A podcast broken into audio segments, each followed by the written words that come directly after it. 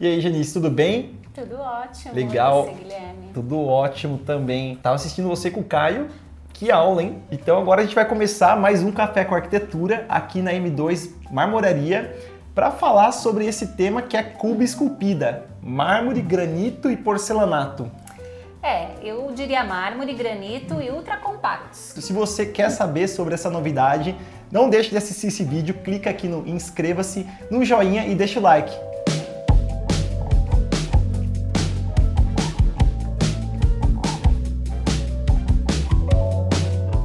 Quem for com curiosidade para saber a conversa que o Caio teve aqui com a Janice, clica aqui no link, vai lá e assiste.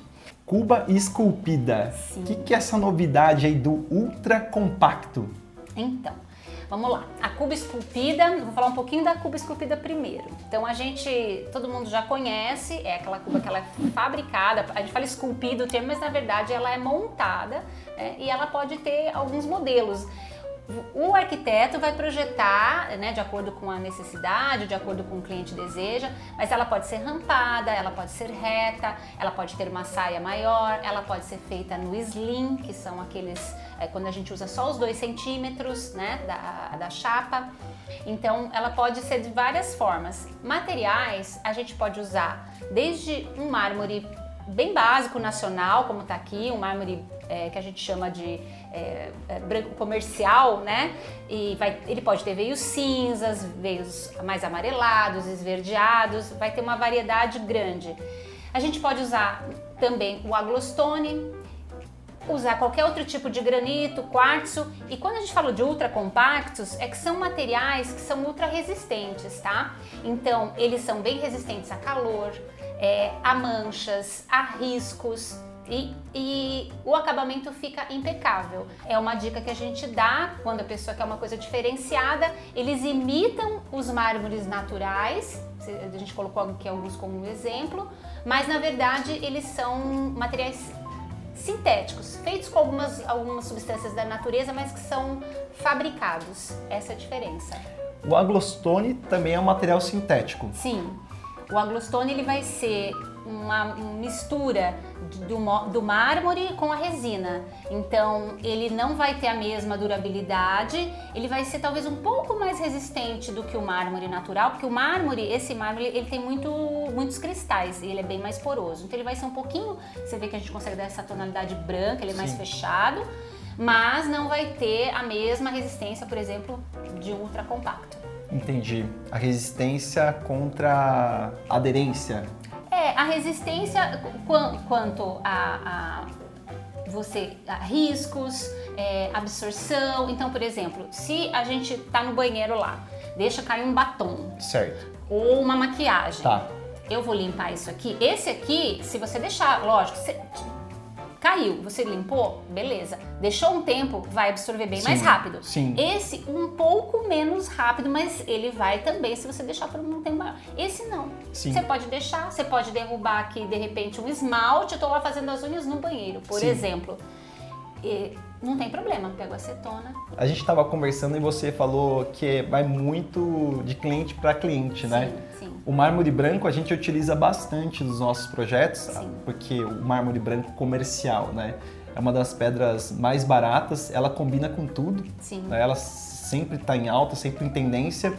E o banheiro é uma área que cai uma pasta de dente, cai um sabonete, cai qualquer coisa do tipo, a gente limpa. É bem sim, mais fácil, né? Sim. Mas tem cliente que não tem tempo, né? Então acaba derrubando uma pasta de dente na correria acaba e fica e pode manchar.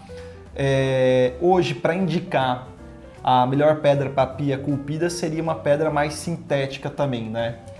É, na verdade, a gente sempre vai olhar a, a indicação do, do, arquiteto, que já tem essa conversa prévia com o cliente, mas a gente é, analisa o perfil do cliente e também é, o, o, quanto ele está disposto a gastar. A gente sempre indica esses ultra compacto hoje em dia pela resistência dele a essas manchas, a riscos, a durabilidade que ele tem. Mas é lógico que por ser um material, por ser importado e ele vai ser mais caro, é, a gente acaba tendo que dar as outras opções. No mármore branco, além dessas questões que você falou e tal da porosidade, até o acabamento, uh, ele por ele ter muitos cristais, a gente consegue fazer um belo acabamento, mas com o tempo esses quicadinhos e tal, que é natural, gente. A, gente gosta de falar que é natural. Por quê? Porque senão você fala, ah, mas foi mal feito. Não. O desgaste do próprio tempo leva a isso também. Sim, né? a junção da saia com o tampo. Sim, né? sim, porque fica aquela, aquela emendinha, tem, tem uma emenda ali, né, quando você faz uma saia. Então aquilo ali é, pode, com o tempo, é, bater alguma coisa e ter esse desgaste. Não que nos outros não possam vir, mas se eles são mais resistentes, a tendência é que vai demorar Sim. mais para ter esse desgaste. Você falou uma coisa que eu ficou na minha cabeça, porque assim como o Caio está construindo, eu estou precisando reformar meu banheiro. Certo. Eu tive uma infiltração lá, a gente vai trocar o revestimento e eu estou na dúvida de trocar a bancada. É, a gente estava no pátio, até você mostrou que um cliente quis fazer uma cuba esculpida e usar a mesma pedra, mas a gente conversou, falou, não sei se isso é uma coisa legal ou não, mais bacana é fazer do zero. É. E eu perguntei, mas eu até para economia, né? Porque hoje eu tenho uma pedra branca de mármore comercial com uma saia padrão lá de 10 centímetros, que na época eu nem sabia o que ia fazer, eu fiz a saia para ficar mais bonito e hoje a tendência é o slim. Daí você falou que dá para fazer no acabamento slim a pia esculpida. Eu não sabia. Dá, dá para fazer sim. Você tem que ter alguns cuidados em como você vai estruturar depois, né, por baixo, porque você não tem a saia ali, então vai ter que ter alguma coisa para fazer esse suporte, provavelmente vai ser um armário e tal. Então essa preocupação você vai ter que, vai ter, que ter.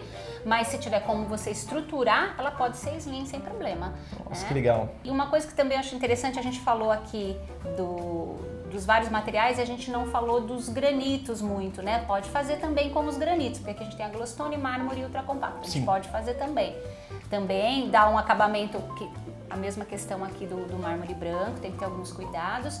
É, e, mas o que eu ia chamar atenção também é a questão do, dos materiais naturais, é, que a, às vezes eles podem brotar algum tipo de. como se fosse uma às vezes alguns chamam de ferrugem, mas manchinhas que são naturais da pedra também, tá? Então Sim. isso é muito comum nos mármores, no, em granitos como Itaúnas, como Branco Dallas, que eles têm uma coloração. Eu acho que é legal comentar, porque acho que você também comentou alguma coisa comigo desse tipo de situação, né? Quando a gente usa o material natural, a gente tem que deixar essa natureza do sim, material, né? É, e se tem clientes e pessoas que se incomodam, acho que é legal saber que a pedra pode ter essa manchinha, ela pode ter essa absorção de água, alteração é, na propriedade do, do material e para um sintético que é algo que é mais garantido com menos manutenção. Sim, por isso que é muito importante a gente entender a necessidade do cliente. O que o cliente está esperando da, né, da, da, daquela peça? Porque se ele quer nunca mais pensar em nada e saber que ele vai passar um paninho e vai ficar limpo, então você vai oferecer um ultracompacto é. para ele, com certeza. Se ele já gosta de natureza, se ele não se incomoda com veios ou com a questão de que a água vai absorver, vai, aquela parte ali vai ficar um pouquinho mais, que é natural, mais escura, depois seca. São questões que você tem que olhar e conversar com o cliente. Então, como o nosso quadro tem o chantilly do café, eu vou aproveitar uma dúvida que eu tenho, que é a bancada ela vem antes a bancada de pedra da marcenaria ou a marcenaria que tem que vir antes da bancada? Como que funciona isso? Olha, para marmoraria, independe. Vai depender do, do, do, que você combinou com a marcenaria, com a loja de modulados. Normalmente, loja de modulados prefere que a gente venha antes. Então, eles passam o projeto para nós, a gente faz a bancada de acordo com o projeto deles certo. e aí a gente, é, o armário vem depois por questões de sujeira, etc, que realmente nossa instalação ela é mais, é, vamos dizer, suja, entre aspas, né? É, então, para ter mais cuidado com o armário que vem depois.